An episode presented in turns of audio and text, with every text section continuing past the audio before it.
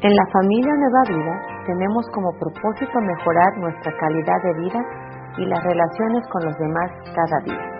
Y creemos que esta conferencia puede ser un apoyo para lograrlo. Juan capítulo 17, si gustas acompañarme rapidito, Juan capítulo 17, gracias Espíritu Santo por lo que tú vas a hablar en esta noche. Y oro en el nombre de Jesús porque somos sensibles a tu voz somos sensibles, no nos distraemos, no nos quedamos dormidos. Señor, te doy gracias por lo que tú vas a hablar en esta noche a cada uno de tus siervos que estamos aquí. Y yo nada más, como dice tu palabra, soy un siervo inútil, Señor, pero que se goza al poder predicar tu palabra en el nombre de Jesús. Dice aquí en Juan capítulo 17, versículos 20, versículo 20, dice, no ruego solamente por estos. Jesús está diciendo, le está diciendo al Padre, no ruego solamente por estos que tú me has dado aquí ahorita, sino que te pido, dice versículo 20, sino también por los que han de creer en mí por la palabra de ellos, ¿verdad? Jesús está anunciándote a ti hace dos mil años, porque hay una herencia espiritual que recibimos, ¿verdad? El Evangelio llegó a Coatzintla, quién sabe en qué año fue, pero sabemos que en el año 2019 hay un grupo grande de cristianos que se están congregando y Jesús está intercediendo también por ti. Y dice el versículo 21, para que todos sean uno. ¿Y sabes qué significa para que todos sean uno? Tenemos que entender que Jesús, como decía, de hecho la mañana decía eso, Jesús nos está pidiendo que seamos uno. Hay mucha división en estos tiempos. Hay mucha gente que anda de aquí para allá y andan comiendo muchas cosas, ¿verdad? Cosas que tristemente nos enferman. Yo llegué a México, la verdad, yo tenía una alimentación completamente diferente. Llego a Tuxpan, me descompongo. ¿Y sabes por qué? Porque yo ya no, yo ya no comía las cantidades que mi madre me había enseñado, sino que había de qué nombre, pues todo es riquísimo y comía aquí, comía allá, comía de lo otro. Cuando llego yo a la casa de, de mi suegra, ¿verdad? Me acuerdo que todavía éramos amigos, yo fui a explorar la tierra. Yo vivía en Monterrey. yo llegué a, yo vivía en Monterrey, yo me congregaba allá en Amistad de Monterrey, que es la iglesia a la que pertenecemos, y cuando yo llego, yo me acuerdo que ya después Flor me platica, me dice, uy, ¿qué crees que dijo mi mamá? Dice, ay hija, yo veo que Miguel es de buen comer, no lo vas a llenar con un solo guiso. Y es que todo lo que me hacían era riquísimo. Y empezaba a comer, y empezaba a comer, ¿verdad? Y mira, y esa es la, la, la consecuencia porque yo no soy gordo.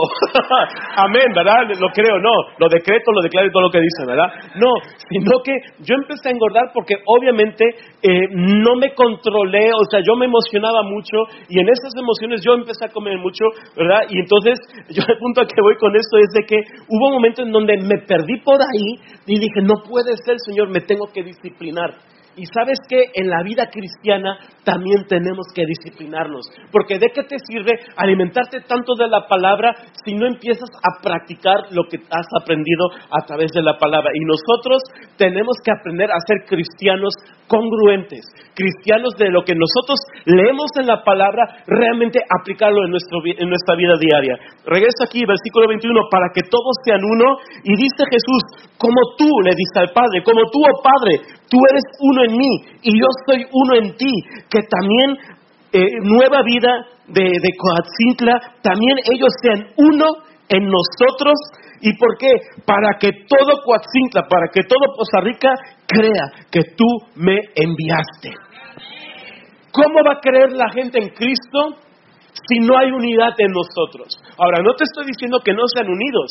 A lo mejor para algunos les estoy afirmando el mensaje porque tú ya luchas por la unidad. Algunos otros a lo mejor van a decir, ¿sabes qué? Fíjate como que de repente sí lucho por la unidad, pero como que de repente el hermano me cae gordo y, y es válido. ¿Por qué? Porque la verdad es de que no siempre le vamos a caer bien a toda gente. Eso es una realidad. Pero aún así, dice la palabra que yo tengo que luchar por la unidad y no importa si hay indiferencias con mi hermano, yo tengo que perdonar, yo tengo que amar y si tengo que abrazar a mi hermano, lo voy a hacer. Nada más que no me pidan que le bese los pies. ¿Verdad? Eso es la, eh, pero es una realidad. Entonces, Jesús está aquí pidiendo que seamos uno. Ahora, si yo te pregunto, ¿amas a Dios? Vas a decir, claro que sí. Jesús dice, ¿por qué me decís? En Lucas creo que es 11. Jesús dice, ¿por qué me decís, Señor, Señor, si no hacéis lo que yo os digo? Entonces, algo que yo he aprendido en estos 15 años es de que si Jesucristo realmente es mi único Señor y mi único Salvador, entonces yo voy a obedecer lo que Él me enseña a través de su palabra y y una de las primeras cosas que me está enseñando aquí es de que yo tengo que ser uno junto con mis hermanos en Cristo, así como mi Padre y mi, Señor Jesucristo son uno, que nosotros aquí terrenalmente seamos uno con ellos. Por lo tanto, amistad de Tuxpan y Nueva Vida Coatzintla tenemos que ser una sola iglesia. ¿Sí me explico? Entonces, ahora, ¿Qué tenemos que hacer? Aquí la palabra me enseña esta unidad y yo te quiero mencionar algunos puntos que he aprendido, ¿verdad? Y hay muchos más en donde tú y yo tenemos que esforzarnos, tenemos que luchar para ser uno con Dios. Ese es el primer punto. Tenemos que ser uno con Dios porque la palabra me enseña que yo debo amar a Dios sobre todas las cosas. Ahora, yo puedo decir que amo a Dios, pero si yo no tengo una relación con Dios, entonces soy un charlatán.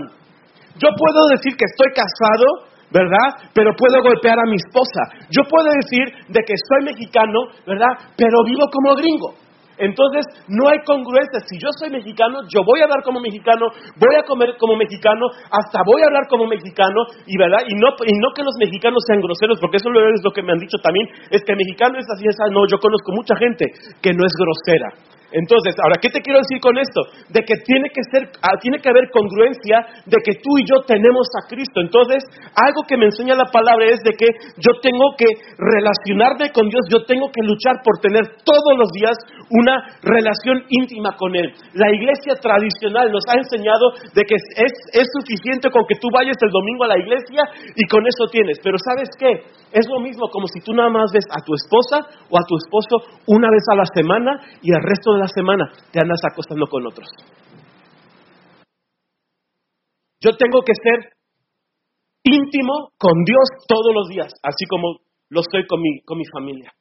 Yo tengo que luchar como decía la pastora, ¿verdad? De, que Cristo sea el centro de mi vida. Voy a comprar el supermercado, me voy con Cristo. Voy a la universidad, me voy con Cristo. Voy a trabajar, voy con Cristo. A donde yo vaya, me llevo a Cristo conmigo. No le puedes decir, ¿sabes qué, Jesús? Ahí te quedas un rato o, o te veo el próximo domingo, ¿verdad? Y Jesús está ahí y no le hacemos caso.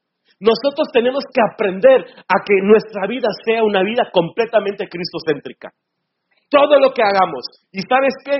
Eh, de hecho, fíjate, ya tengo la canción aquí en la mente, eh, este Salmo 23, Jehová es mi pastor y nada me faltará. Pero ¿cómo voy a decir yo que Jehová es mi pastor si no me dejo pastorear?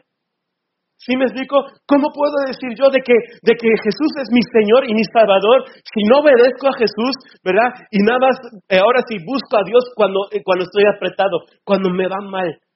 Entonces yo tengo que aprender a luchar. Ahora sí, por esa intimidad con Dios, dice Juan, primero de Juan 4.4, dice, más fuerte es el que está en mí que el que está en el mundo.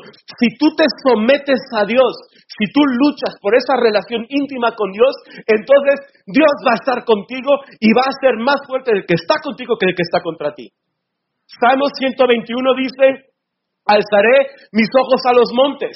Hay mucha gente que alza sus ojos y andan buscando montes por aquí, montes por allá. Algunos lo ven en la lotería, otros lo ven en, sorteos, en juegos, eh, en, carreras políticas, ¿verdad? Pero el único monte que me puede, lo que es socorrer, es Jesucristo. Alzaré mis ojos a los montes. ¿De dónde viene mi socorro? ¿Quién me, ¿Quién me va a ayudar cuando yo esté mal? ¿Quién va a estar conmigo cuando me enferme? ¿Quién va a ser? Es solamente Cristo el que siempre me va a dar una respuesta eh, al 100% de todo lo que yo necesito. Entonces, tienes que luchar por esa intimidad con Dios. Dice en Juan 8:12, Jesús es la luz del mundo. ¿verdad? Y si Cristo es la luz del mundo, la luz del mundo va prácticamente, que, es Cristo, va a morar dentro de ti. ¿Y qué significa eso para ti? Dice, ya lo he dicho tres veces, ¿verdad? Y todavía no, busco, no encuentro la cita. Creo que es en, en Primera de Juan capítulo 5, donde dice la palabra que los que, los que son nacidos de Dios, el maligno no los puede tocar. A mí Satanás no me toca. Quiero que me entiendas. Y tampoco te va a tocar a ti si tú tienes una vida cristocéntrica. Te va a tentar, te va a empujar para que puedas caer, pero tú sabes que cada vez que te empuje, te vas a sostener de la roca, porque la roca es Cristo, porque tú has decidido fundamentar toda tu vida, todos tus principios, todo lo que eres tú, vas a estar sobre la roca y nadie te va a poder tumbar. ¿Por qué? Porque la luz de Cristo mora dentro de ti porque Cristo es tu Señor y Salvador. Dice Hebreos capítulo 12, versículo 14, sin santidad nadie verá a Dios. Tú no puedes ver a Dios si no hay santidad. Y dice Primera de Pedro capítulo 1 versículo 16, dice, sean santos porque yo soy santo. Y la santidad es de que desde que te levantas hasta que te acuestas, y aun cuando estás roncando en la noche, tú tienes que pensar como Jesús, tienes que hablar como Jesús, tienes que caminar como Jesús, tienes que hacer todo lo que Jesús te enseña. Y como decía la pastora, perdón, buena cita hace rato, En esta parte, el imperativo, yo he aprendido a obedecer a Dios y no porque esté esclavizado, no porque tenga que someterme a alguien y que viva yo ahí todo, todo triste de que no tengo que obedecer por obligación, sino que para mí es un gozo saber que si yo obedezco a Dios, yo sé que Dios siempre va a estar conmigo y me va a dar todo lo mejor. Yo veo a mis hijos y cuando yo les doy instrucciones, no quiero, ¿verdad? Y se enojan y se esconden, ¿verdad? Y digo yo, pero ¿por qué? Mis hijos no van a entender cuánto los amo. Yo me acuerdo que mi padre siempre me decía, tú me vas, me vas a entender cuánto te amo cuando tú seas papá. Y yo ahora que soy papá digo, no hombre, yo doy mi vida por mis hijos. Yo ahí sí me convierto en dinosaurio, ¿verdad? En el T-Rex, de que aguas, el que se mete con mis hijos, se mete conmigo, ¿verdad? Pero ahora mi papá es abuelito y yo, uf, para entender yo a mi padre, tengo que ser yo abuelo. Y cuando yo sea abuelo, voy a amar a mis hijos, a mis nietos, pero mi padre ya va a ser bisabuelo. Yo nunca voy a entender a mi padre. Y así también nosotros nunca vamos a entender a Dios. Pero podemos entender a Dios si Cristo mora dentro de nosotros. Porque entonces veremos como Jesús, pensaremos como Jesús. Y sabes que la vida va a cambiar. El mejor consejo que tú puedes recibir va a ser siempre, lo vas a encontrar aquí. Todo lo que tú necesites. El siguiente punto por el cual tú tienes que luchar es de que tú tienes que luchar contigo mismo. Y no porque seas hipócrita, no porque seas una persona bipolar, pero la realidad es de que la palabra de Dios me enseña que en Santiago 1.8 dice, el hombre de doble ánimo es inconstante en todos sus caminos. ¿Cuántas veces decidimos hacer una cosa y luego es otra? Llega año nuevo, engordé, quiero bajar de peso, voy a meterme a un gym, ¿verdad? Pago la inscripción, llega tu esposa, llega tu esposa de que, ay, quiero inscribirme, ¿cuánto cuesta? ¿Qué dos mil pesos? No, hombre, es mucho. No, pero es que voy a ir todos los días. Y llega el segundo día y te cansaste, ya no quieres ir pues me voy a, perdón que lo diga, pero luego, ah, pues me voy a poner vender pepitos o galletas y recupero ese dinero. Pero la realidad es de que no es correcto. Que tú sí sea un sí, que tú no sea un no. ¿Cuántas veces te has propuesto leer la Biblia y no puedes? ¿Cuántas veces te has propuesto ayunar y no puedes? ¿Cuántas veces te has propuesto de hacer lo correcto y no puedes? ¿Por qué? Porque te gana la pereza, te gana la flojera y te gana lo, no sé si la palabra holgazán aquí sea malo, si es malo, ¿no? Ok, pero te gana. Y, y, pero es que es lo mismo, sí es lo mismo. ¿Por qué? ¿Y por qué te lo digo de otras maneras? Porque el idioma que tú quieras no vas a poder cambiar. ¿Por qué? Porque hay algo dentro de nosotros que nos limita, que te dice, no lo hagas, como te decía, quieres leer la palabra y, hay un, hay ahora si hay un demonio aquí en, tu hombro que te dice, no hombre, si ya con lo que tú recibiste el, el domingo en la iglesia ya es suficiente, ¿para qué vas a leer la Biblia? ¿Sabes qué? Nos han enseñado desde temprana edad que tenemos que comer todos los días. Todos los días desayunamos, bueno, perdón, México, desayunamos, desayunamos otra vez, almorzamos, comemos eh, el recalentado, después la merienda, la cena y antes de dormir todavía te echas un taco. ¿Sí o no? Y, y la comida está buena. La comida está buenísima, la verdad, yo lo digo. Como les decía hace rato, yo he viajado por todo el país, conozco la mayoría de los países, creo que me faltan cinco por, no, por conocer. Conozco la gran parte del país y la verdad me, atrevo a decir esto, sin ofender a nadie, no sé de dónde sean, pero la mejor comida está en Veracruz. La verdad. Me pueden invitar a comer las veces que quieran a mí y a mi esposa, ¿eh? pero ¿sabes qué? ¿Sabes por qué te digo eso? Porque con la comida haces feliz a una persona. Pero ahora, ¿por qué no podemos, así como nos alimentamos físicamente, ¿por qué no nos podemos alimentar espiritualmente? Si la palabra dice en Salmo 19, creo que es el versículo 8, la palabra de Dios transforma el alma. Y si tú necesitas realmente un cambio, todos necesitamos un cambio. Si tú estás harto de tu vida, ya estás cansado de siempre lo mismo, tú necesitas llenarte de la palabra. Yo vengo de un contexto ateo, en donde ahora si mi sociedad rechaza a Dios, todo se explica por medio de la ciencia, todas las cosas a mi, entorno, yo me acuerdo, es fiesta, diversión, trabajo y, fiesta, alcohol, drogas, sexo, lo que tú quieras. Rechazan a Jesús. Y yo me acuerdo que yo decía, yo necesito un cambio.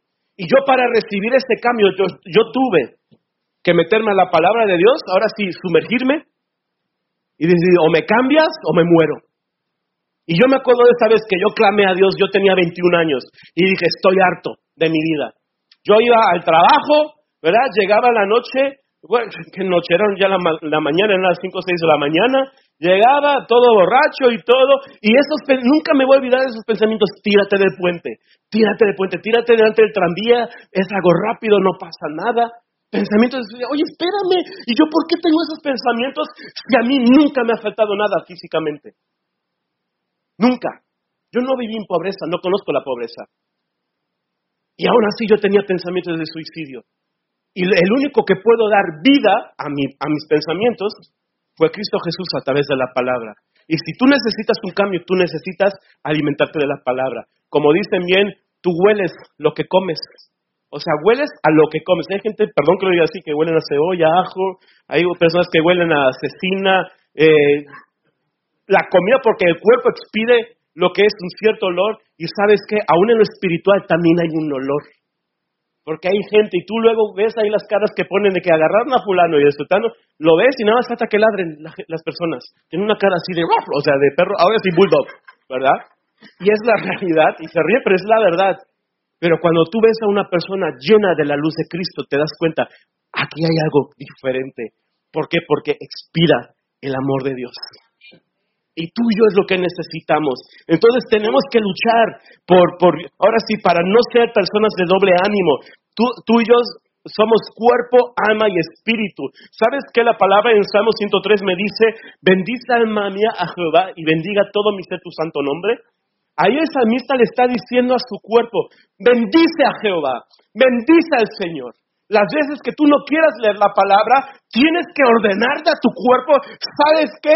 Vas a leer la palabra porque la vas a leer. Ay, es que no quiero. Y va a ser una lucha interna. ¿Por qué? Porque hay una resistencia en tu carne para leer la palabra. Hay una resistencia, dice en Romanos 3, dice, creo que es el versículo 2, 9, 12 por ahí, dice de que no hay nadie que busque a Dios. Nadie, todos se han desviado, todos buscan la misma miseria, todos ellos están prácticamente preparados para, para maldad, porque todo el ser humano realmente busca la manera de cómo obtener beneficios. Vivimos en una sociedad consumista, individualista, cada quien piensa en sí mismo, cada quien quiere, dice, dame, y aún llegas a la iglesia, ¿verdad? Yo quiero recibir beneficios, dame Señor, dame Señor, cuando la palabra de Dios me enseña que tenemos que dar.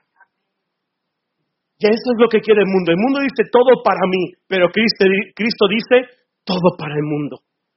Porque Jesús, dice la palabra, no vino a ser servido, Él vino a servir. Y eso es lo que nos distingue de todas las religiones. Yo conocí del Islam, yo de hecho anduve en las mezquitas, yo ahí conocí cosas del Islam y todo, y la verdad, todo lo que era siempre beneficio para, para, para, para uno mismo, y te mueres, matas a, la gente, lo que pasó en, las torres estas de, Nueva York, también matas a, a, los infieles y te dan no sé cuántas vírgenes, y ahí y la gente está toda ahí, sí, y ya creen que se ganaron el paraíso, y sabes que nuestro paraíso es Cristo Jesús, pero también la palabra me enseña que yo tengo que predicar la palabra, no me puedo quedar con la verdad. No puedo detener la, verdad, no puedo ser injusto, yo tengo que predicar la palabra. Por eso, excelente que hagan estas, estas casas de, ¿cómo llaman? Casa de hogar, casa de células, casas de vida, ¿verdad? Porque necesitamos predicar la palabra. Hay gente que se está yendo al infierno y tú y yo tenemos la respuesta. Pero mientras nosotros no seamos congruentes, entonces no vamos a hacer nada. todo lo que prediquemos lo tenemos que vivir. Tenemos que ser congruentes. Por eso te digo, no quieres orar, ordena tu cuerpo. ¿Sabes qué? Vas a orar porque vas a orar. Porque no puede ser de que tienes que orar y, ay, en ese momento, ay, siento que me duelen la cabeza, me duelen las pestañas y te duelen hasta los, pelos de, la nariz. Te duele todo, pero viene una película bien padre en Netflix y los dolores se fueron. ¿Sí o no? ¿Sí o no? ¡Qué casualidad! Pero en Cristo, por eso te digo, en Cristo tiene que ser diferente. Hay una lucha, hay una lucha y hay una resistencia tan fuerte para que no busques a Dios. Y tenemos que vencer, que eso. Entonces, yo necesito bendecir al Señor. ¿Y sabes cómo puedes vencer esta lucha? Ponte a ayunar. Ponte a ayunar a partir de mañana. ¿Sabes qué? Empieza igual con el ayuno más ligero y ve metiéndote más el ayuno ¿verdad? Y en este ayuno, el ayuno no es bajar de peso, sino el ayuno realmente es, sí, dejas de comer por una parte, pero más que nada, métete a estudiar la palabra, métete en esas profundidades, lee la palabra, que realmente tu vida sea cristocéntrica. Porque si no tienes una vida cristocéntrica, entonces estás perdiendo tu tiempo los domingos en la iglesia. Porque religiones hay muchas, y todas te ofrecen cosas bonitas, pero solamente Cristo te ofrece salvación eterna. Entonces, hay que luchar. El tercer punto, hay que luchar por el matrimonio. Tú tienes que luchar por tu matrimonio. No puede ser de que en el mundo realmente haya tantos divorcios y que la iglesia se parezca. No puede ser, oye, no te enseñaron de perdón, de amar, de, ¿cómo se llama? De, perdonar a tu prójimo, a tu cónyuge. ¿Y cómo es posible que dentro de las iglesias estemos igual? Que allá en el mundo nos pasó a nosotros en la iglesia ella se fue con, otro, conociendo la palabra, se fue con un mundano, tiene un hijo ahora. Y él permaneció con nosotros con la iglesia, pero no saben, no tienen idea cuánto sufrió. Donde dice, ¿cómo es posible que mi esposa, conociendo la palabra, sirviendo a Dios, sirviendo a la gente, se haya ido con otro hombre? Y hay gente, lo típico, nos faltan los jueces, ¿verdad? De que es que a él le faltó, no es que le faltara, oye, entonces si le falta a tu esposo algo, ¿verdad? Pues es, ahora si tienes pretexto para irte con, con otra persona, claro que no. Entonces, ¿cómo es posible que dentro de las iglesias se esté presentando la misma situación que en el mundo? Tú tienes que luchar por tu matrimonio. Dios ha establecido el matrimonio para que honremos a Dios. Y si tú no puedes honrar a Dios a través del matrimonio, no puedes honrar a nadie ni a ti mismo. ¿Por qué? Porque la fornicación y el adulterio, dice la palabra, que pecas en contra de tu mismo cuerpo. Y te enfermas. Entonces, dice Efesios 5:21, sométanse unos a otros en el Señor. Nada de que, oye, tu esposa, sométete a mí, espérame, sí lo dice la palabra, pero tenemos que entender que tu esposa te sometes a la esposa y tu esposa se somete a ti. Y tú como papá te sometes a tu hijo y tu hijo se somete a, a ti como papá, mamá. Porque sabes que durante... Y, es, y sí, la palabra me lo enseña, y yo no estoy en contra para nada, pero tenemos que entender que tristemente muchos hombres abusan de lo que dice la palabra. Por eso mucha gente no quiere acercarse a Dios. Ay, es que es una religión machista, donde la mujer se tiene que someter al hombre. Sí, mi esposa y yo hacemos de equipo. Yo tomo las decisiones. Vamos a Israel gracias a que ella me movió para hacer ciertas cosas y yo tenía que pasar mi tarjeta de crédito. Y sin darme cuenta fui juntando puntos y no pago nada de hotel. Ahora que vamos para allá. ¿Sí me explico? Pero no fue gracias a, mi sabiduría en, en, las finanzas, fue porque realmente los dos hicimos equipo. ¿Sí me explico? Yo no puedo sin ella, ella no puede sin mí. Y así también algo que yo he aprendido es de que Cristo sí puede solo, pero Cristo usa la iglesia para extender el reino de Dios. Tú y yo necesitamos a Cristo. Ahora, Cristo sí nos necesita. Pero ahora quiero que me entiendan de que si nosotros rechazamos, va a agarrar a otra. Si vas y rechaza, va a ir por su ester. Y hay muchos allá afuera, hambrientos por el Señor, que si nosotros no tomamos nuestro lugar, otros lo van a hacer. Entonces, tienes que luchar por tu matrimonio. El punto número cuatro, puse aquí, tú tienes que luchar por la unidad con tus padres. Papá, tienes que enseñarle a tu hijo a que te honre.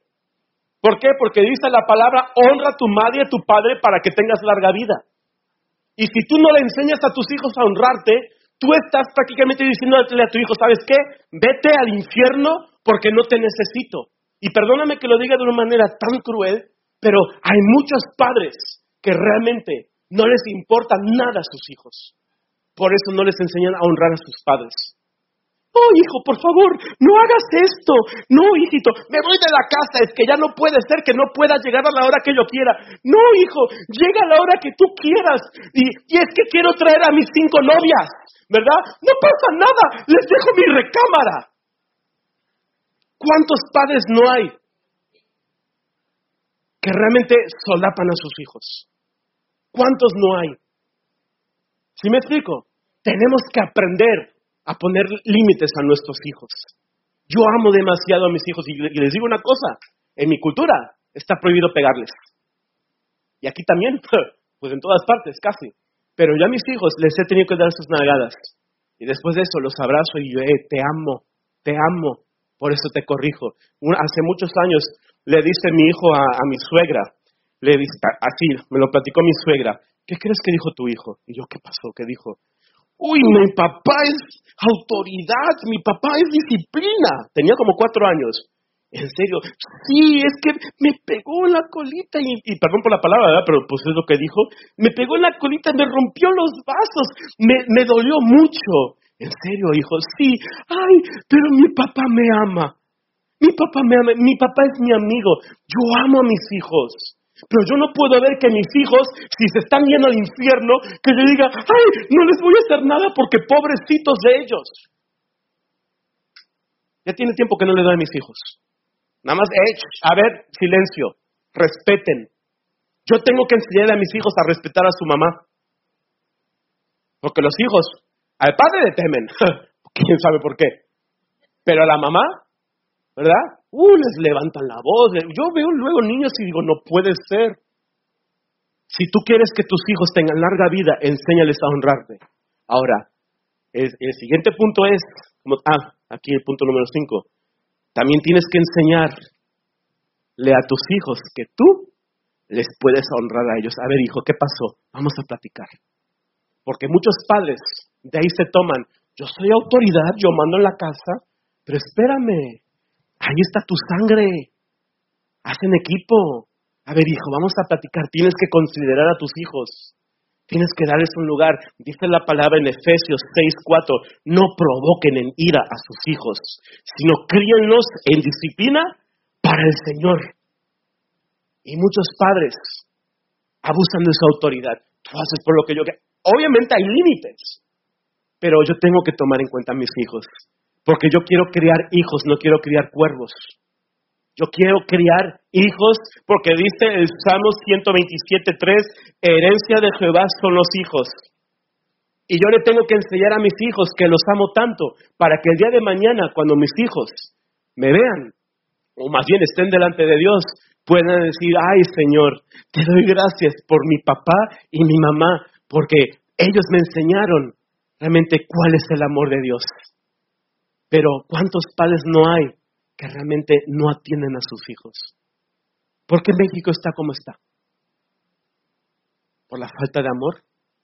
¿La falta de disciplina? ¿Cómo es eso de que andan, cómo se llama, descuartizando a la gente, decapitando? Y digo, yo veo esto y la verdad, yo, me, perdón, pero no soporto ver esas cosas. Un día vi un video y me traumé, tenía como cuatro años y no se me quita de la mente ver cómo le estaban cortando la cabeza a una persona aquí en México. Digo, ¿cómo es posible que haya tanta maldad? Y es lo mismo que hacían los aztecas. Pero ¿por qué? Si tú no les enseñas el temor a Dios a tus hijos, entonces el mundo les va a enseñar prácticamente lo que Satanás quiere. ¿Sí me explico? Algo que yo también quiero agregarles esto, miren, para los que dicen, oye, por el español. Yo me acuerdo, eh, yo en Alemania cuando iba a la escuela, yo tenía que ir los lunes una hora y media y los viernes otra hora y media, tenía que ir a clases de español. Yo iba de la mañana hasta como las 2 de la tarde, 2, 3 de la tarde, iba a clases de lo normal en la escuela alemán, era todo en alemán. Yo hablaba con mis papás español y después en la tarde tenía clases de español. ¿Y qué creen? Mientras mis amigos se iban a jugar y hacer otras cosas, yo ahí llegaba y clases, ¿verdad? Y lengua y sociales y todas esas cosas. Llego yo a quinto de primaria y dije, ya no quiero ir. Mi padre, me acuerdo que me dijo, vas porque vas. No, papá, yo no quiero ir. Vas a ir. No, es que yo no quiero ir. ¿verdad? Ahora, si yo no hubiera ido a las clases de español, porque tengo amigos también que nacieron en Alemania, hijos de españoles, y al día de hoy no saben hablar español, no sé qué hablan. hablan alemán y el español medio papanteco, no sé. ¿Sí me explico? Todo revuelto. ¿Y sabes qué? Yo me opuse a obedecer a mi padre, pero mi padre mandaba. Y gracias a Dios por escuchar a mi padre, que yo fui sin querer, o sea, ahora sí que en contra de mi voluntad, me sometí a las clases de español y gracias a Dios por eso yo no batallo con la lengua española. Y por eso aprendí idiomas. Digo, estudié, me gustan, me encantan los idiomas. Pero gracias a que mi padre me obligó. Por eso, hijos, escúchenme bien, si tu padre te dice, ve a la escuela, estudia, haz esto, haz lo otro, es por tu bien. ¿Verdad? Pero también dile a tu papá, papá, es que también depende cómo me lo dices. Digo, para defender a los niños también, porque ya vi caras. ¿Verdad? En verdad, qué padre es hacer equipo. El siguiente punto, rapidísimo. Tú tienes que luchar por tu iglesia. Tú tienes que luchar por mantener realmente íntegra tu iglesia. Tú sabes que aquí se, aquí se paga renta, ¿verdad? Pagan servicios de luz y todo. Yo le decía en el primer servicio de que íbamos a Veracruz en estos días y platicaba con, mis suegros y con, mi esposa y decía, la mayor, la mayor parte de la gente que no diezma, tampoco cuando van a un restaurante dan, dan ofrenda, digo, dan propina. No saben dar les cuesta, o sea, te atienden con una excelencia los meseros. ¿En qué puedo servirle? Dígame, como ahorita hace rato, la verdad me he atendido muy bien, ¿verdad? Y no, pues le voy a dar eh, una, propina. Pero mucha gente no sabe dar. Y sabes que el mundo está lleno de gente que no sabe dar. Ahora, Satanás no da, él retiene. Es más, es más, él quita, porque el diablo dice la palabra, él vino a robar, matar y a destruir. Y muchos en las iglesias estamos igual. Nada más venimos a robar, a ver qué puedo obtener. Vengo a matar, a ver si mato a alguien con mi boca, ¿verdad? Y destruyo los cimientos de la iglesia. ¿Cuánta gente no hay en las iglesias que está infiltrada? Judas, Judas obviamente el primer capítulo, ¿verdad? creo que es el versículo 5 en donde dice hay mucha gente infiltrada en las iglesias y enseñan a no dar. ¿Y sabes cuáles son esos filtros, esa gente infiltrada también? Cuando tú vas y consultas YouTube. A ver qué me puede enseñar YouTube. ¿Verdad? Y pones ahí, ¿el diezmo es bíblico o no es bíblico? ¿Verdad? Y te pone, o también, eh, ¿es bíblico orar en lenguas o no orar en lenguas? Y después llegas a la iglesia y llegas contaminado. Y ya no crees. Mis padres me enseñaron de que antes de comer me tengo que lavar las manos. Pero ¿cuánta gente hay que dice, ay, no pasa nada, vas a crear defensas? ¿Verdad? Y no sé qué tantas cosas, pero yo tengo la cultura de lavarme las manos y hago bien. ¿Sí me explico? Entonces, y también es lo que pasa en las iglesias. ¿Cuántas veces no se te ha enseñado algo? O estás aprendiendo algo y tú dices, pero es que consulté en tal página, ni digo nombres ni nada, y es que dicen esto, entonces mejor ve y aliméntate con YouTube, pero entonces ya no vengas a la iglesia, pero te vas a dar cuenta que esa persona que te enseña ni te conoce ni le interesas, ni le interesas. Mi pastor está a nueve horas en carro, está en Monterrey, y yo me alimento de mi pastor. Yo no escucho predicaciones por ahí, yo escucho las predicaciones de mi pastor y me alimento de mi pastor y sé que estoy creciendo y veo que es una sana doctrina y todo lo que hoy aprendo yo lo pongo en práctica. ¿Por qué? Porque a mí me interesa luchar por la unidad que yo tengo con mi cobertura, los que me dan cobertura que está en Monterrey, y yo así mismo, porque si yo quiero ser pastor, ¿verdad? Si yo quiero ser autoridad, yo tengo que someterme a una autoridad. Porque mucha gente quiere mandar, pero no quiere que nadie les diga nada. Y eso a veces pasa en la iglesia. Ahí viene gente y, quieren ser líderes y quieren ser ya los apóstoles, quieren que les besen la mano. Y espérame, o sea, ni, ni, a, ni a tu esposa le besas la mano. O sea, si me explico y quieres que te la besen a ti, o sea, digo, si vamos por ahí, ¿verdad? Porque hay mucha gente que nada más exigen para mí, pero no son capaces de dar. Yo le decía en la mañana, decía, Jesús vino a servir a quién? ¿Vino a servir al hombre o a quién? La palabra me enseña que Jesús vino a servir al hombre. Y cuando servía al hombre, servía a Dios automáticamente. Entonces, cuando tú sirves a Dios, pero no sirves al hombre, te estás engañando a ti mismo. Tú tienes que servir a Dios a través del hombre. Porque si no, ¿a quién le vas a servir? ¿Me explico? Nosotros en Amistad de Tuxpan, nosotros les enseñamos a la, a la iglesia de que los pastores, nosotros somos los primeros que los vamos a atender a ustedes. Nosotros somos los primeros que vamos a dar el ejemplo. Después están los líderes. Y siempre les enseñamos a los líderes, oigan, cuando alguien venga, atiendan a la gente nueva. Salúdenlos, denles la bienvenida. Necesitan algo, estoy para servirte. Después de ahí siguen los servidores. Y les decimos, líderes, sirvan a los servidores también. Porque aunque tú eres líder, ¿verdad? Tú tienes que predicar con el ejemplo, tienes que enseñarles. Y los servidores, que ya están un poquito más abajo, digo, viéndolo de esta manera, les enseñamos, todas las personas nuevas que vengan a la iglesia, hagan que se sientan en casa. Entonces, si no podemos enseñar, y yo es lo que decía en la mañana, de que yo tengo que aprender a honrar a los que Dios ha puesto debajo de mí. Porque Jesús vino a servir al prójimo. Y la palabra en Filipenses 2 dice, nadie tenga un concepto mayor de sí mismo, sino que cada quien de nosotros, ¿qué tenemos que hacer? Dice, tenemos que ver a nuestro prójimo como alguien superior a quien yo pueda atender, a quien yo pueda servir. Yo no dejo que nadie en la iglesia me cargue la mochila, que nadie me cargue la bolsa. Oye, ¿poco no tengo manos? Yo lo voy a hacer, yo lo voy a hacer. Luego nosotros también ponemos las sillas y todo, termina el servicio. Todavía este domingo pasado me dice una persona, no pastor, deje, yo pongo las, yo recojo las sillas. No, no, no, déjame, yo las voy a poner también. Deje mejor y atienda a las personas. Y yo me pongo a cargar también. Tenemos que servir. Porque una iglesia que no sirve, no sirve para nada. Y empezando desde la cabeza. ¿Sí me explico? Entonces, nada de que vengo y de que, a ver, sírvame la coca, ¿verdad? Y que sea de vidrio y que esté fría que tenga mucho gas, y si no vas y lo llenas. Hablando de cocas, ¿verdad? ¿Sí me explico? Esa es la iglesia, esa es la iglesia que Dios quiere, una iglesia que sirve a su prójimo. ¿Sí me explico? Nada de que, porque nos han enseñado de que, de que llega el Papa y, y la verdad ya todos ahí así, o sea, pero también hay gente así en las iglesias, tristemente, tristemente, y eso no es un concepto bíblico, eso es completamente diabólico, porque el diablo, cuando vio que a Dios lo estaban sirviendo, y dijo, no, pues yo también puedo y subiré a lo más alto y pondré mi propio reino para que todos los ángeles me sirvan. ¿Y qué hizo Satanás? Logró que la tercera parte se fueran con él. Desgraciado. ¿Sí me explico? Ese es un principio diabólico, el no servir a tu prójimo. Como también la por eso digo, tienes que luchar por la integridad por tu iglesia. Dice la palabra, un reino dividido entre sí no, no prevalece. No puede ser que salgas de la iglesia, ay, es que el pastor, ay, es que la pastora, es que tal líder, es que Francisco, es que errores y no sé, y a todo le encuentras un pelo a la comida. Porque hay gente que le encuentra pelos a todo. ¿Sí o no?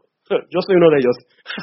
pero en la comida de verdad, porque sí me fijo siempre, pero me refiero en verdad, te regresando, errores a la iglesia. Yo no voy a, los errores que yo pueda ver en la iglesia, digo, Señor, pues en tu misericordia tú los perdonas también, tú los amas porque tú me amas también. Yo hace unos días, hasta lo puse en el Facebook, la verdad, dije, ¿quieres saber cuánto Dios te ama? O cómo dije, ¿quieres saber cuánta, cuánta, cuánta paciencia te tiene Dios? O sea, no te ha consumido. Realmente, si tú no puedes ser paciente con tu prójimo, entonces no esperes que Dios sea paciente contigo porque Dios es más paciente contigo que tú con tu prójimo. Sopas, ¿verdad? ¿Cuánto debo amar yo a mi prójimo?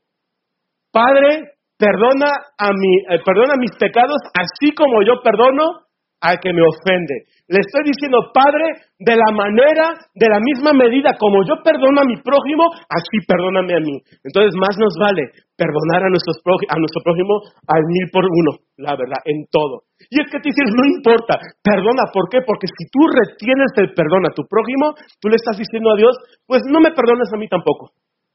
Y yo quiero que Dios me perdone. Tú tienes que anhelar que Dios te perdone. Y Dios te perdona. Pero así como Dios te perdona, tú debes perdonar a tu prójimo también. Entonces, yo tengo que luchar por esa, por mi iglesia, por mantenerme unido, dice la palabra, las puertas del infierno no prevalecerán en contra de la iglesia. Entonces, la iglesia donde Dios te ha puesto es la iglesia en donde tú vas a crecer, vas a madurar, te vas a dejar discipular, vas a rendir cuentas y vas a empezar a extenderte porque aquí hay pastores sentados. Aquí hay pastores sentados. A lo tú no sabes, a lo mejor Dios te va a mandar a, no sé, a, no a Cancún, pero a Playa de Carmen, ¿verdad? Y ya estudiaste y todo, y, a lo mejor Dios te pone a poner una misión allá y empiezas una iglesia, pero es que no quiero ser pastor ni modo. te lo digo por experiencia. Porque yo tenía muchos planes y Dios me los cambió, pero vale la pena. ¿Sí me explico? Entonces, yo tengo que luchar por los planes de Dios. El, séptimo punto, tienes que luchar por la unidad con tus hermanos en Cristo. Si tú no amas a tu hermano, perdóname, pero tú no amas a Dios. ¿Sabes por qué somos cristianos? Porque dice la palabra en Hechos que a los primeros seguidores de Cristo los empezaron a llamar cristianos. ¿Por qué? Porque eran seguidores de Cristo. ¿Por qué? Porque tú crees en Jesús. Y si tú crees en Jesús es porque Cristo mora en ti. Por lo tanto, si Cristo mora en ti, si Cristo mora en ti y yo no te amo, yo le estoy diciendo a Cristo, Cristo no te amo. Yo tengo que amar a mi prójimo como a mí mismo, pero en primer lugar, amarás a Jehová tu Dios sobre todas las cosas. Y si yo no amo a mi y ahora, amar a mi prójimo no es de que, ay, sí, hermano, te amo. Y después dice mi hermano, oye, Mike, llega tu pana, oye, Mike, eh, un favor, oye, ¿quién es? No, es que mira, allá de la iglesia, ah, ok, sí me acuerdo de ti. Oye, mira, ¿me puedes ayudar? Es que no tengo para el camión para regresarme a Poza Rica. Y yo muy bien espiritual, no, pues vamos a orar, ¿verdad? Hermano, vamos a orar. Padre, levanta una ofrenda, no sé, trae cuervos que le traigan la ofrenda ¿verdad? O que alguien de mis amigos vaya a Poza Rica y muchos eh, se ríen, pero es que es la verdad. Si yo predico la palabra en las calles, si yo voy con una persona que está tirada en la calle y le digo, mira, Cristo te ama, la persona me va a decir, ok, gracias, pero mi estómago está vacío. No te preocupes, Dios va a mandar a otros, ¿verdad? Y te van a llenar. ¿Sabes, ¿Sabes por qué te digo eso? Dios te bendice, tu dinero no es tu dinero. Tu dinero es para la gloria de Dios. Y Dios te da la oportunidad que de ese 90% que te queda, tú ahí decidas todavía si das ofrenda, ayudas. Hay tantos lugares donde la gente necesita ayuda. Hay muchos ministerios. ¿Sí me explico? Pero ¿por qué somos tacaños? ¿Por qué? Porque el amor de Dios realmente todavía no ha sido perfeccionado en nosotros. Necesitamos aprender a dar. Dar, perdón, amar es dar. Y lo vemos, Juan 3, 16. Porque de tal manera amó Dios al mundo que no, no, no, no mandó dinero para rescate, no mandó un ejército, mandó a su Hijo unigénito para que todo aquel que en él cree no se pierda, sino tenga vida eterna. Entonces, yo tengo que luchar por la unidad con mis hermanos en Cristo. Como dice Salmo 133, mirad cuán bueno y delicioso es habitar los hermanos juntos en armonía. Qué bonito es convivir con mis hermanos. Yo quisiera tener más tiempo para platicar, conocerlos y todo. Me bendice, la verdad, escuchar testimonios. A mí me encanta escuchar a la gente cuando me oye, fíjate que Dios hizo esto, aquello, y todo. ah, qué padre, ¿verdad? Entonces, es hermoso convivir con la familia en Cristo. El último punto es, tienes que luchar por la unidad con tus pastores. ¿Tú sabías que si tus pastores caen, todos los demás caen también? Si el padre de familia cae, ¿cuántas familias no hay que muere el padre y, después la esposa y los hijos quedan realmente desprotegidos? Pero Dios en su misericordia, ¿verdad? No se olvida de las viudas. ¿Hay aquí viudas? Ok. Dios nunca se ha olvidado de usted. Nunca. Nunca. Y, y ¿sabes, ¿saben qué es lo más padre? Que, o sea, yo, porque yo lo veo en la palabra, dice, atiendan a las viudas. Ustedes que están casados, ustedes que tienen familia, siembren en las viudas. Pero tristemente en las iglesias los más desatendidos son las viudas y los viudos también existen los pobres, llega la gente ahí con sus carros y todo, y llega la gente que no tiene, y como tiene un aspecto medio raro, y, todavía te acercas porque tienes un olfato tan bueno, y uy, huele a no sé qué, y te alejas, y te alejas, y es una realidad. Es una realidad. ¿Cuántas veces me han dicho a mí en amistad de Tuxpan? Bueno, yo, a mí, la verdad es una cosa, yo soy, la verdad, yo no sé de dónde, yo, bueno, pues México, obviamente, pero yo antes en Alemania era, saludabas así, ah, no me das la mano, luego está afuera, nada es cierto. Saludas así y ya está. Pero eso de que, eh, y das un abrazo y una papacha y todo eso, no es normal en mi cultura. Yo llego a México y veo que muchos se saludan, eh, un abrazo y bro, y, hacen sus cosas con las manos, hasta yo ya aprendí, y hay así, y así, no sé qué tantas cosas. La verdad, no, es que es la verdad. Y digo, mira, ¿cuánta importancia le ponen a un saludo? ¿Verdad? Y, y la verdad se me hace padre porque digo, ah, fíjate, o sea, todos, hasta los hombres, necesitamos un abrazo. ¿Verdad? Ahorita que decían, ah, tú mándame para acá. ¿Verdad? Casi te iba a rascar la espalda con las uñas así, ¿verdad? De que ahorita que te sentaste conmigo. Pero, ¿sabes? O sea, ahorita que se sentó aquí, diga, ah, no te preocupes, ven. ¿Verdad? Pero ¿cuántas personas hay que dicen, ay, no, el hermano Chi, como que no se bañó desde la mañana? Y me han dicho, pastor, pastor, no, pastor, no, ¿qué es? Que estoy todo sudado. Y yo, ¿y eso qué? ven acá y le doy un abrazo y sí, yo noto luego ese sudor, yo soy medio asqueroso que le agrego esto, pero digo, Dios Señor, no importa, es más grande tu amor hacia mi prójimo que lo que yo pueda hacer. Ven y te doy un abrazo. Nosotros tenemos un ministerio los domingos que se llama Pan de Vida, van mis, mis suegros con un equipo, van lo que está al hospital, allá a la playa, Tampa Machoco, y, y atienden gente de bajos recursos. Y mucha gente, la verdad, no tienen, o sea, huelen mal. ¿Y eso qué? No nos importa. Lo que más nos importa es que esas almas necesitan a Cristo y Dios me ha puesto a mí. ¿Cuántas veces tú y yo no hemos apestado a muerte? Muerte de pecado. Y Jesús aún así de que, ven, ay Señor, pero estoy muerto en mis pecados, en mis delitos, como dice Efesios 2. Huelo mal. Y Jesús nunca ha rechazado un abrazo. O sea, nunca te lo ha negado, perdón. Y Jesús siempre está ahí para darnos un abrazo. Siempre, porque, porque nos ama. Y sabes, regreso con esto a Juan 17. Jesús está diciéndole al Padre, Padre, que nueva vida sean uno, que se amen, que se perdonen. Quiero agregarles una, algo más, nada más te digo para terminar. Miren, hay una persona en la iglesia allá en Tuxpan que ya tiene años en la iglesia y no tiene ni idea las veces que me ha mentido. Luego le mandaba un WhatsApp y no me respondía. Pero yo soy muy inteligente en cuanto a la tecnología y me daba cuenta cuando se conectaba, porque lo típico, eh, eh, no, ves las palomitas azules, no ves cuando se conectaron, pero yo siempre estoy a un nivel más allá. Entonces yo decía, y yo luego le he escrito, o sea, y tenía semanas y meses que no iba a la iglesia, y, y muchas veces decía, hey, ¿por qué no me respondes? Y no me respondía y le mandaba un mensaje, mi mal, ¿por qué no respondes? Cuando lo veo en la calle, ¡eh, qué onda! Ah, oye, oye, te estoy mandando mensajes y nunca me respondes. No, ¿cómo? ¿A poco? Y dije, mira, no me mientas. Tú sabes que lees mis mensajes. Yo le he agarrado tantas veces de mentiras. Le está mintiendo a su pastor. Pero también está mintiendo a su amigo. Porque yo lo considero un amigo. Y no solamente me mienta a mí, le mienta a Dios. Pero ¿sabes qué hago yo?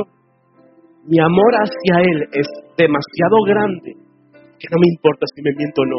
Ha llegado un punto, y yo te estoy diciendo que dos años seguidos miente, miente, miente, y ha llegado a un punto ahorita, y Él lo ha dicho, ¿sabes qué, Mike?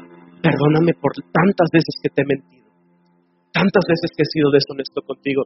Y como decía, ah, no te preocupes, no, yo no escuché nada, no pasó nada. Y él hoy en día está sirviendo y es uno de los que están ahí conmigo. ¿Yo qué hice? Los amé. El amor de Dios te va a llevar a amar a una persona de tal manera que realmente vas a ver hacia un lado, no vas a ver, no vas a tomar en cuenta todas las cosas que diga la persona, lo vas a amar, lo vas a abrazar. Y sabes, el mundo necesita un abrazo. El mundo está desesperado buscando solución. No hay esperanza para el mundo, pero tú y yo sabemos que la esperanza está en Cristo Jesús. Cuando tú luchas por la unidad, por tus pastores, ¿sabes lo que estás haciendo? Estás haciendo en primer lugar de que llegue más gente a la iglesia. Gente que van a ser preparados, van a ser instruidos, van a ser restaurados, van a recibir lo que tú recibiste también, pero tú ya estás en otro escalón, porque tú ya estás prácticamente a unos pasos a salir a las naciones a predicar, ya tienes otra madurez en Cristo, ya no eres un bebé espiritual. Y sabes, el trabajo que hacen sus pastores es un trabajo que la verdad muy poca gente se atreve a hacer. Tú tienes que luchar por tus pastores. Dice la palabra en Hebreos 13, creo que 7, dice, obedezcan a sus pastores, porque ellos tienen que rendir cuentas delante de Dios de ustedes. ¿Sabes qué hago yo cuando yo oro delante de Dios? Y cuando hay personas que la verdad me ocasionan dolores de cabeza, yo a veces digo, ay Señor, me da mucha tristeza, no sé qué hacer con esta persona. Y Dios siempre me dice, ámalo, que lo voy a amar Ay, Señor, y otra vez, es que Señor, y otra vez, y otra vez, y otra vez, hasta ya se me cae el cabello, me salen canas y todo, ¿verdad? Y aún ahí Dios me dice, síguelo amando, pero si te das cuenta, lo hago con queja, lo hago sin gusto, así como ay, pues lo voy a hacer porque te obedezco. Pero qué diferente es decir, como dijo ahorita su pastora, que dijo, de que le doy gracias a Dios por toda la vida de este equipo, ¿verdad? Y yo creo que a lo mejor hubo dolores de cabeza de repente también, pero es más grande el amor de ella hacia ustedes de lo que se pueden imaginar. ¿Sabes? Yo amo a mis pastores. Yo desde Tuspan soy escudero, soy escudero de ellos. Si yo veo que alguien habla mal de ellos, yo me levanto yo, ¿qué pasó? ¿Verdad? No permito eso. ¿Sabes qué hemos aprendido nosotros en la iglesia? Ustedes deben ser los ojos y la boca y los oídos de sus pastores. Si ustedes ven algo que está mal, tienen que correr para protegerlos. ¿Por qué? Porque Él está pendiente de cada uno de ustedes, para que ustedes crezcan, para que ustedes sean alimentados correctamente. Y como dice Gálatas 4, ¿verdad? El siervo, el niño, cuando es pequeño, todavía no, no, hay, no hay una diferencia entre un niño espiritual y un esclavo. No la hay. ¿Por qué? Porque es niño, pero conforme va creciendo, el niño se va dando cuenta de que no es del mundo, sino que vive en el mundo, pero el mundo no vive en el corazón de él. Va creciendo y después dice que hay un tiempo, ¿verdad? Hay un tiempo que va creciendo, que está bajo tutoría y hasta que el padre señala el tiempo y dice, ahora hijo, puedes ir tranquilamente puedes avanzar, pero ¿por qué? Porque ya has sido equipado, has sido entrenado para que ningún lobo venga y te haga pedazos. Entonces, gracias a Dios por la vida de sus pastores que están al pendiente de su crecimiento. Entonces, por eso tú tienes que amarlos. ¿Sabes qué pasaba con Moisés cuando levantaba sus brazos? Había victoria. Pero cuando los brazos se caían, empezaban a ser derrotados. Entonces, sus dos líderes, sus dos escuderos que estaban ahí entendieron esto y dijeron, voy a levantar, aunque el pastor luego estaba así, ¿verdad? Alex estaba así y no podía, pero había alguien, eran ustedes, que lo levantaba y decían, mi pastor no cae. Mientras yo viva, mi pastor lo voy a levantar. Y no es adulación, no es adulación, sino que es honra, porque sabes que todo lo que tú siembres con tus pastores, tú lo vas a cosechar. Yo lo he visto. Entonces, quiero que oremos, quiero que, que nos tomemos un tiempo, ¿verdad? Mira, Dios va a ministrar tu corazón. A lo mejor hay personas que dicen, mira, no batallo con esto o aquello, pero a lo mejor sí batallo con otras cosas. Entonces yo te voy a pedir ahí, en tu lugar, si Dios ha tocado tu corazón en esta tarde, vamos a orar. Cada quien tómese un tiempo para orar y que le pueda decir, Señor, reconozco, he fallado en esta área, te pido perdón y Dios te perdona. Es lo que me encanta, Dios te perdona, porque Dios es un Dios de amor que perdona. Y Él no toma en cuenta tus errores si tú pides perdón. Entonces, no importa lo que tú hayas hecho hasta el día de hoy, si tú le dices, Señor, perdóname, Dios te va a perdonar. ¿Y qué crees? Como dice la palabra, ya no mires las victorias ni las derrotas del pasado. He aquí, yo hago todo nuevo, viene algo mejor y tú te levantarás y nadie tiene por qué recordarte tus errores que cometiste en el pasado, porque Cristo ya los, los aventó al fondo del mar. Entonces empieza una nueva etapa para ti. Dios te va a bendecir. Escúchame bien, Dios te va a bendecir si tú honras a Dios con toda tu vida, en toda esa integridad. Estos puntos que te mencioné prácticamente es vivir bajo autoridad espiritual. Y si tú honras a Dios, dice la palabra, yo honro a los que me honran. Entonces vamos a orar, vamos a orar. Padre, yo te doy gracias por la vida de cada familia de nueva vida. Te doy gracias porque eres un Dios bueno, eres un Dios misericordioso, eres un Dios que ahora sí que ama la unidad en el cuerpo de Cristo, porque somos una sola iglesia.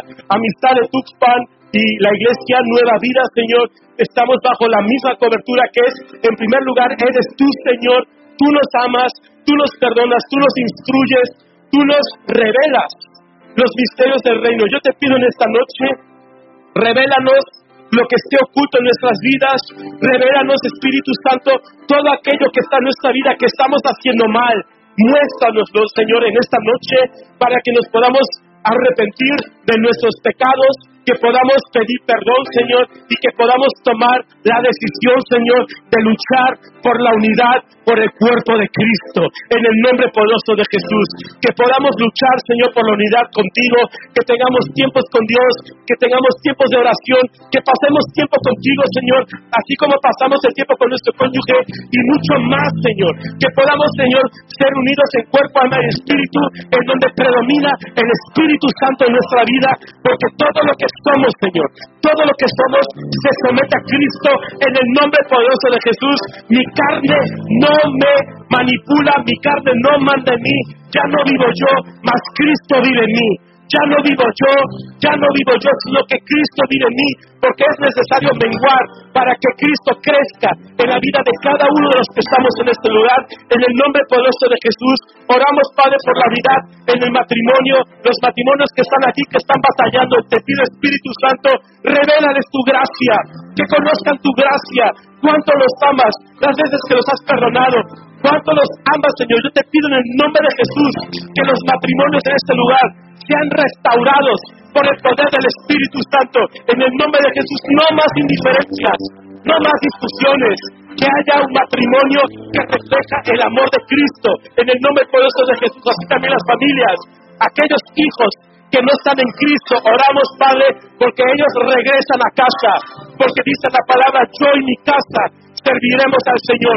Por lo tanto, hay promesa, no te canses de orar por tus hijos, tus hijos van a regresar a casa, yo soy un ejemplo de ellos, oramos en el nombre de Jesús, porque nuestra familia es salva para Cristo. Oramos, Padre, por la unidad en la iglesia, con los hermanos de Cristo y con los pastores, en el nombre de Jesús, para que todos los que vean la iglesia de nueva vida puedan ver verdaderamente Cristo real. Yo quiero ser parte de esta iglesia. Yo quiero también brillar como ellos brillan porque la luz de Cristo brilla en las familias de nueva vida. En el nombre poderoso de Jesús te damos toda la gloria y toda la honra en el nombre poderoso de Jesús.